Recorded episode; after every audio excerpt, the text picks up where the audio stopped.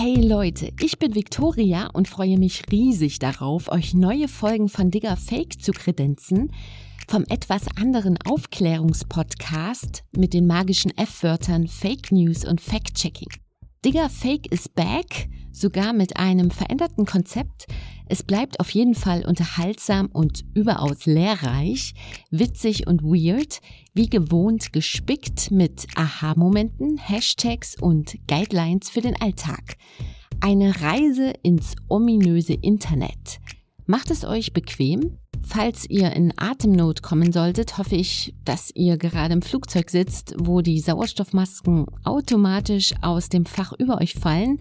Ansonsten, ja, benötigt ihr eine Checkerbrille. Die treuen Digger Fake Fans unter euch kennen sie bereits. Der beste Moment, sie zu zücken, ist jetzt. Warum? Jetzt geht's los.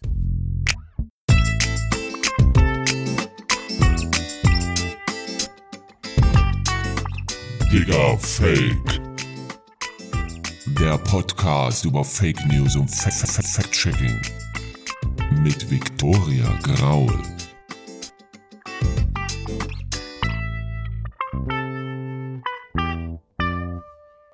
Es ist ein bisschen aufregend, denn noch nie war ich während einer Aufzeichnung für Digger Fake so hin und her gerissen zwischen Mikro und Smartphone. Ja, es ist Sonntagabend und die ersten Hochrechnungen zur Bundestagswahl sind draußen. Da will ich natürlich checken, wer da so das Rennen macht und äh, welche Koalitionen in Frage kommen. Politiker, Politikerinnen und Parteien stehen seit Wochen extrem im Fake-Fokus. Wahlen und Desinformation sind ja auch ein heißer Match. Schließlich geht es um die Frage, welchen politischen Kurs Deutschland nehmen soll. Und es gibt genügend politische Gruppen, die sich freuen würden, wenn unsere Demokratie zerfällt. Daher war es für mich klar, dass ich für euch zu diesem aktuellen Thema auch eine brandheiße Folge produziere. Was die Bundestagswahl mit Desinformationskampagnen zu tun hat, dazu später in der Sendung mehr wenn ich mit meinem Gast Julian Jauch von der Denkfabrik Stiftung Neue Verantwortung spreche. Lasst uns fürs Erste den Blick auf das Nachrichtengeschehen richten. An dieser Stelle werde ich es mir zukünftig immer zur Aufgabe machen, das Netz nach Desinformation zu durchforsten und euch meine persönlichen Highlights zu präsentieren. Fangen wir an. Das, Das hat mich überrascht. Hat mich überrascht. Hat mich überrascht. Das hat mich überrascht. David Mickelson, der Mitbegründer der wohl ältesten US-amerikanischen Faktencheck-Seite Snopes, hat zwischen 2015 und 2019 Dutzende Artikel gefälscht. Er verwendete unerlaubt Material von Nachrichtenagenturen wie dem Guardian und der LA Times. Das ergibt eine BuzzFeed News Recherche und im Artikel wird Profit als Motiv genannt. Mickelson wollte neuen Traffic für die Snopes-Seite generieren, also neue Nutzer und Nutzerinnen auf die Seite bringen. Ja, was soll ich dazu sagen? Ich finde es eine miserable journalistische Praxis, von einem anderen Medium im großen Stil abzuschreiben. Mindestens genauso schlimm finde ich den Vertrauensbruch, weil Leser und Leserinnen getäuscht wurden. Und das auf einer Faktencheck-Seite, die Wahrheitsgehalte prüft. Wie ironisch. Laut BuzzFeed News wurde Mickelson vorübergehend von redaktionellen Aufgaben suspendiert. Er bleibe leitender Angestellter und 50-prozentiger Anteilseigner des Unternehmens. Autsch. Kommen wir zur nächsten Kategorie. Foto Zoom. Kaum ein Ereignis erschütterte die internationale Gemeinschaft im August so sehr wie die Machtübernahme der radikal-islamischen Taliban in Afghanistan. Für Menschen im Land, die nicht dieselben Werte wie die Taliban teilen, bedeutete diese Nachricht Lebensgefahr. Auf den Flughäfen kam es zu teils dramatischen Szenen von Menschen auf der Flucht. Genau in dieser Gemengelage erschien auf Social Media eine gefakte Bildnachricht zur Evakuierungsflügen mit Bashing gegen die Bundeswehr, wie ein Faktencheck von Korrektiv zeigt. In der gefakten Bildnachricht waren zwei Bilder gegenübergestellt, ein Foto war aktuell, das andere ein Archivbild. Ist es jetzt so schlimm? fragt ihr euch vielleicht. War doch nur ein Archivbild. Ja, Na Logo. Gefaked ist gefaked und das gilt es klarzustellen. Außerdem handelt es sich hier um eine sehr niederträchtige Aktion, finde ich, denn mit der Not und dem Leid von flüchtenden Menschen wird Profit gemacht. Kommen wir zur nächsten Kategorie. Was gibt's zu futtern?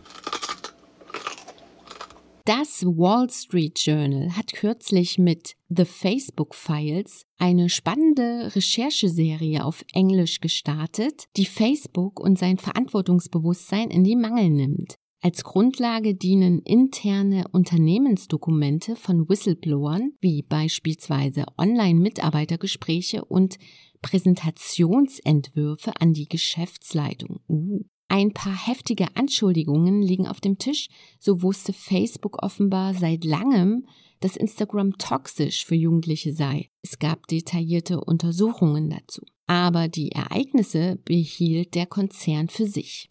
Die Themen in The Facebook Files werden auf diversen Ausspielwegen angeboten, als Podcasts, als Video und klassisch als Texte, also für jeden was dabei. Kommen wir zur nächsten Kategorie. Dieses Zitat feiere ich. Wir haben unsere Zeit verschwendet, Beweise für diese Behauptung einzufangen. Das sagte sinngemäß Terence Dayal Singh, ich hoffe, ich habe ihn richtig ausgesprochen, der Gesundheitsminister von Trinidad und Tobago, in einer Pressekonferenz über einen Tweet von Nicki Minaj und geigte der wohl kommerziell erfolgreichsten Rapperin aller Zeiten damit mal schön die Meinung. High Five. Knapp 23 Millionen Follower hat Nicki Minaj, die gebürtig aus Trinidad stammt, auf Twitter. Personen mit so hoher Reichweite haben viel Einfluss und ich finde, sie sollten besonders vorsichtig sein mit unbelegten Behauptungen. Minaj irritierte ihre Fangemeinde Mitte September mit einem Tweet über Impfnebenwirkungen. Ein Freund ihres Cousins sei auf Trinidad nach der Corona-Impfung impotent geworden. Zuvor twitterte sie bereits, sie werde sich nicht extra für ein Modeevent wie der Met Gala in New York City impfen lassen. Die Reaktionen nach dem Tweet waren heftig, sowohl bei den Gegnern als auch bei den Fürsprecherinnen. Auch die Regierungen von den USA sowie Trinidad und Tobago schalteten sich ein. Die ganze Debatte gipfelte in der Bezeichnung Ballgate. Kommen wir zur nächsten Kategorie. Trending. Hashtag. Ja, Ballgate war für mich tatsächlich ein heißer Anwärter für diese Kategorie. Wenn wir unseren Blick aber mal nur auf Deutschland zoomen, dann ist der eine oder die andere von euch im Netz sicherlich auf die Bezeichnung Negative Campaigning gestoßen. Viele Medien berichteten darüber. Negative Campaigning im Visier der Manipulatoren titelte beispielsweise der Tagesspiegel. Eine andere Überschrift hier vom Stern lautete Negative Campaigning amerikanisiert sich der deutsche Wahlkampf? Um eines mal klarzustellen, Kritik an gegnerischen Parteien im Wahlkampf ist wichtig, erwünscht und notwendig vor dem Hintergrund von Parteienpluralismus. Wenn das aber jegliche politische Umgangsformen untergräbt, müssen wir darüber sprechen. Negative Campaigning können wir als eine Strategie von Parteien im Wahlkämpfen verstehen, mit dem Ziel, bei der Wahl gut abzuschneiden. Diese Strategie ist aber auch besonders dirty. Politische Gegner und Gegnerinnen werden beispielsweise in Videobotschaften oder auf Plakaten verbal abgewertet, oft übersetzt mit den Bezeichnungen Schmutzkampagne oder Schlammschlacht kann Negative Campaigning auch in Hate Speech und gezielten Lügen und Halbwahrheiten gipfeln. Das wirft dann Fragen auf, wie lassen wir uns durch Wahlwerbung in unserer Entscheidung für oder gegen eine bestimmte Partei zu stimmen beeinflussen, ohne dass wir es wissen? Was können wir dagegen tun? Tun wir was dagegen? Digga, Fake. Themenschwerpunkt. Eine Nachwuchsforschungsgruppe von den Universitäten in München und Mainz untersucht aktuell Wahlkampfstrategien im Bundestagswahlkampf auf Facebook und Instagram. Ergebnis? Alle untersuchten Bundestagsparteien bedienen sich durch die Bank weg des Instruments Negative Campaigning. Besonders die Grünen und CDU, CSU würden im Vergleich zu früheren Wahlkämpfen verstärkt auf Negative Campaigning setzen. Überraschend war für die Wissenschaftler und Wissenschaftlerinnen außerdem, dass Parteien und Spitzenkandidierende Negative Campaigning auch auf ihren zentralen Partei- und Kandidierendenprofilen einsetzen würden. Besprechen wir also erst einmal, was Negative Campaigning so attraktiv macht. In den USA wird dieses politische Instrument beispielsweise schon seit Jahrzehnten im Wahlkampf um das Präsidentenamt eingesetzt. Donald Trump, ja, der zeigte in der Vergangenheit immer wieder, wie niveaulos Wahlkampf sein kann. Menschen applaudierten trotzdem. Ich habe Julian Jauch von der Denkfabrik Stiftung Neue Verantwortung aus Berlin befragt. Julian arbeitet dort im Bereich Netzpolitik, Datenschutz und Digitalisierung, schreibt Analysepapiere und Empfehlungen. Julian bringt auch Erfahrungen aus dem journalistischen Bereich mit und konträr dazu entwickelte er bereits Lobbying-Strategien für Unternehmen und Verbände. Ich wollte von ihm zu Beginn wissen, warum funktioniert Negative Campaigning, wenn wir es lesen oder sehen? Also ich würde generell sagen, dass es funktionieren kann, aber nicht unbedingt muss. Also Negative Campaigning kann funktionieren, muss aber nicht. Also gerade das, was Sie gesagt haben, dass dass Leute das auch in vielen Fällen durchschauen und sehen, hier wird irgendwie mit Dreck geworfen und das ist nicht, nicht seriös und das ist einfach nur persönliche Angriffe, ohne irgendwie auf die Argumente oder die Ideen der Partei oder der Person einzugehen, dass das halt auch wirklich so einen Gegeneffekt hat. Das nennt sich auch Backlash-Effekt. Dass also das das Negative Campaigning sich eigentlich eher negativ auf den oder diejenige auswirkt, die es aussendet, als die tatsächlich davon äh, betroffen sein muss. Das heißt, wenn ich eine Kampagne fahre gegen irgendjemanden und eine, eine Schmutzkampagne daraus mache, könnte das auch sehr leicht äh, nach hinten losgehen und irgendwie sich, sich schlecht auf mich auswirken. Der Grund, warum es vielleicht funktionieren könnte, ist, dass, oder gerade auch in Social Media äh, funktionieren könnte, ist, dass Social Media halt ein Bereich ist, wo Leute sich darstellen können, wo viel über Emotionen läuft. Das ist nicht unbedingt Nachrichtenmedien, wo ich mich hinsetze und eine Zeitung aufschlagen, was lese oder äh, eine, eine Nachrichtensendung gucke, sondern ich werde mit ganz vielen verschiedenen Arten von Informationen konfrontiert. Nachrichten, Meinungen, Hochzeitseinladung von meiner Cousine, äh, irgendwelche Status-Updates von irgendwen. Und das ist sehr emotional und das ist auch eine Darstellungsform für mich. Und wenn ich dann eben was sehe, wo jemand angegriffen wird oder jemand durch den, durch den Dreck gezogen wird, ähm, ist vielleicht das Ziel, einfach Leute auf einer emotionalen Basis anzusprechen. Da könnte es halt funktionieren. Ich bin aber trotzdem skeptisch. Ich glaube, dieser Backlash-Effekt, gerade in Deutschland, wo immer so noch so ein bisschen so skeptisch ist, ist es wirklich so korrekt, wenn man die Leute angreift, da muss man, glaube ich, echt aufpassen. Spannender Einwurf, das Phänomen Backlash-Effekt. Ein krasses Beispiel für diesen Effekt und diese Einschätzung teilt auch mein Gast liefert die Wahlwerbung der rechten Splitterpartei Der Dritte Weg aus Sachsen. In Zwickau waren Hängt die Grünen Plakate zu sehen. Dazu gab's Beef von den anderen kandidierenden Parteien. Diese politische Werbung wurde als extrem gewaltbereit wahrgenommen. Letztlich müssen die Plakate runter, weil sie den Tatbestand der Volksverhetzung erfüllen, so das Oberverwaltungsgericht in Bautzen. Die Plakataktion ist auch ein gutes Beispiel dafür, wo die Grenzen zum Strafrecht liegen. Weit entfernt davon waren beispielsweise Plagiatsvorwürfe gegen die Kanzlerkandidaten Annalena Baerbock und Olaf Scholz oder Armin Laschets Lachanfall während eines Besuchs im Hochwassergebiet in Nordrhein-Westfalen.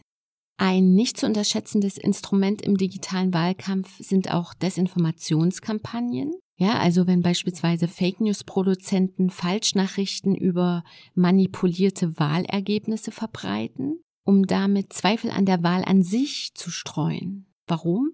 Ja, ganz klar, weil das das Vertrauen in den demokratischen Wahlprozess schmälert. Leute gehen dann vielleicht gar nicht mehr wählen. Umfrageergebnisse vom Sommer zeigen auch, dass in Deutschland die Angst vor Desinformationskampagnen aus dem In- und Ausland zur Bundestagswahl sehr groß war. Was muss sich also ändern, um so einer Entwicklung in Zukunft entgegenzusteuern? Das war die nächste Frage an Julian. Ich glaube, da gibt es viele Puzzleteile, die in, ineinander greifen müssen. Der, der erste Schritt ist Transparenz. Das ist wichtig, dass Leute, die im Internet surfen, die auf in sozialen Medien unterwegs sind, wissen, dass sie angesprochen werden, dass Leute dafür bezahlen, sie mit ihren politischen Botschaften anzusprechen. Da gibt es ein bisschen mehr Transparenz, als das noch vor ein paar Jahren der Fall war, aber das ist immer noch nicht gut. Und ich glaube, dieser erste Schritt, dass Leute die Möglichkeit haben müssen zu sehen, wer spricht mich, warum, aufgrund welcher Daten, mit wie viel Geld und welchen Botschaften an, um mich auf Facebook, auf TikTok, bis vor ein paar Jahren auch noch auf Twitter, auf YouTube oder so zu erreichen. Das ist der erste Schritt. Der zweite Schritt ist aber mehr als Transparenz. Also Transparenz kann alleine nicht, ist alleine nicht ausreichend und ist kein Selbstzweck, sondern ich muss damit auch was machen können als Nutzerin. Das heißt, ich muss einstellen können, wer mich wie erreichen kann, basierend auf welchen Daten. Ähm, ich muss die Möglichkeit haben, mich in einer Datenbank, wenn ich Lust habe, zu informieren, ähm, wie die Parteien oder andere politische Kampagnen für ihre Werbung bezahlen. Das ist aktuell ziemlich schlecht, was die Plattformen da anbieten. Und der, der dritte Punkt oder der, der dritte Schritt, das, was ich jetzt gesagt habe, also Transparenz und, und mehr Einstellungsmöglichkeiten und, und mehr Autonomie für die NutzerInnen, das darf halt nicht freiwillig sein. Dafür muss es klare Regeln geben. Bisher ist es nämlich so, dass die Parteien machen können, was sie wollen, was Transparenz angeht. Manche Parteien legen das offen, manche nicht. Und bei den Plattformen ist es genauso. Die Plattformen sind freiwillig, machen auf freiwilliger Basis Transparenzangaben und sagen irgendwie, deshalb siehst du diese Werbung oder hier ist unsere Werbedatenbank. Aber diese Freiwilligkeit hat bisher nicht gut funktioniert. Ähm, da gibt es viel zu viele Schwachstellen. Und deshalb finde ich es wichtig, dass es da klare gesetzliche Regeln gibt, die nicht nur von den Plattformen und von, von den Parteien selbst kommen, sondern die de demokratisch ausgearbeitet wurden. Das wären für mich die, die Maßnahmen, die ergriffen werden können, um, um für ein bisschen mehr Transparenz und für ein bisschen mehr äh, Verständnis zu sorgen. Grundsätzlich sind also gesetzliche Regelungen, Transparenzregister und verbesserte Privatsphäre-Einstellungen auf den einzelnen Plattformen nötig, damit politische Online-Werbung künftig transparenter und fairer wird. Wenn wir jetzt aber mal den Blick auf uns selbst richten, gibt es tatsächlich auch einige Dinge, die wir jetzt in diesem Moment ganz konkret machen können. Einfach damit wir uns aufgeklärter fühlen. Zum Abschluss wollte ich von Julian also wissen, welche Tipps er im Umgang mit gesponserter Wahlwerbung für uns hat. Ich glaube, der, der Ausgangspunkt für, für den Umgang mit politischer Werbung online oder ja auf sozialen Medien ist, zu verstehen, wie das funktioniert. Und zwar nicht irgendwie total detailliert, mathematisch, statistisch der Algorithmus und so, sondern das Grundprinzip. Und das Grundprinzip ist, die Werbung online auf Facebook, auf TikTok, auf YouTube funktioniert aufgrund unserer Daten, aufgrund unseres Online-Verhaltens. Meine Likes, Klicks, Suchen, Kommentare, die werden genutzt, um mich in ein Profil, in eine Gruppe zu packen, um mir Werbung auszuspielen, von denen die, die Algorithmen der Plattform meinen, dass ich darauf anspringe. Dass ich darauf klicke, dass ich damit interagiere, und dieses Grundprinzip zu verstehen, dass alles, was ich online mache, dass das äh, Rückschlüsse darauf liefern kann, wie ich angesprochen werde, das wäre für mich der erste Tipp. Einfach so ein Bewusstsein dafür bekommen, dass soziale Medien Werbeplattformen sind und genutzt werden, um Menschen Sachen zu verkaufen. Und manchmal sind das Schuhe oder Gummibärchen und manchmal sind das politische Ansichten. Und ich finde halt bei politischen Ansichten ist es besonders wichtig, da Transparenz zu haben und sich bewusst zu werden, ah, okay, hier versucht gerade mich jemand, hier bezahlt gerade jemand dafür, mich zu erreichen. Der zweite Tipp ist, wenn man dann Werbung sieht, politische Werbung, vielleicht kurz innehalten, einmal nachfragen, sich selbst fragen, wer spricht mich da gerade an? Warum? Ist das Werbung? Ist das bezahlt? bezahlt gerade jemand dafür, mich anzusprechen mit politischen Botschaften. Und ich glaube, wenn man da diese kurzes Inhalten macht, dann kann das vielleicht auch so ein bisschen die eigene Reaktion oder die, die emotionale Reaktion darauf ändern, wie ich darauf, ja, wie ich darauf reagiere. Und der dritte Tipp ist, für alle die, die vielleicht ein bisschen mehr dazu wissen wollen, auch warum sie angesprochen werden oder wie das funktioniert, Einige der Netzwerke oder, oder viele der großen Netzwerke geben ja an, warum Leute angesprochen werden da gibt's zum Beispiel diesen kleinen Button bei Werbung, irgendwie, warum sehe ich diese Werbung? Da einfach mal draufklicken und, und gucken, in welche Gruppe werde ich denn hier einsortiert? Was denken denn die Plattformen, wer ich bin oder was ich für Interessen habe? Und das einfach mal nachgucken. Oder viele Plattformen haben auch diese sogenannten Werbebibliotheken für politische Werbung. Das sind Datenbanken, wo die politischen Anzeigen gesammelt werden. Vielleicht auch da mal reingucken, einfach mal ein bisschen stöbern, wie funktioniert politische Werbung online. Und es gibt eben viele ForscherInnen und, und andere Leute, die herausgefunden haben, dass diese Angaben, die Transparenzangaben und die Werbebibliotheken gar nicht so gut sind und sehr viele Schwachstellen haben. Und ich glaube, je mehr Menschen diese Tools benutzen und da einfach mal rumklicken und diese krassen Schwachstellen aufzeigen und vielleicht sich da auch mal an die Plattformen oder an PolitikerInnen wenden, desto größer wird der Druck, da auch was zu ändern und das zu verbessern. Und das wäre so der dritte Tipp für alle die, die ein bisschen mehr Interesse haben, da einfach mal rumzuklicken und zu gucken, irgendwie, was kann ich denn rausfinden und was nicht. Und dann vielleicht mal bei den Plattformen oder bei den Politikern nachhaken, ob das nicht besser werden kann. Digga, Digga, Fake. Das war Digger Fake, der Podcast über Fake News und Fact-Checking mit mir, Viktoria Graul und Julian Jausch von der Denkfabrik Stiftung Neue Verantwortung. Das Gespräch mit Julian hat mich anschließend tatsächlich dazu veranlasst, die Privatsphäre-Einstellungen meiner Social-Media-Accounts zu checken und mich mit dem Thema Wertebibliotheken ein bisschen näher auseinanderzusetzen. Ich hoffe, ihr konntet auch einiges mitnehmen. Vielleicht fühlt ihr euch jetzt sogar bestärkt, euch netzpolitisch zu engagieren. Das wäre schön. Ich bin gespannt auf eure Gedanken, eure Meinungen. Wie hat euch der Staffelstart gefallen? Schreibt mir gerne eine Mail oder eine Direktnachricht über Instagram. Kontaktdetails sowie die Quellenangaben zu dieser Folge findet ihr in den Show Notes. Wenn ihr Diggerfake supporten möchtet, dann empfehlt diesen Podcast bitte weiter oder schenkt mir eure Sternchen auf der Podcast-Plattform eures Vertrauens.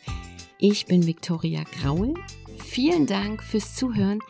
Es war mir ein Fest. Bis ganz, ganz bald. Ciao.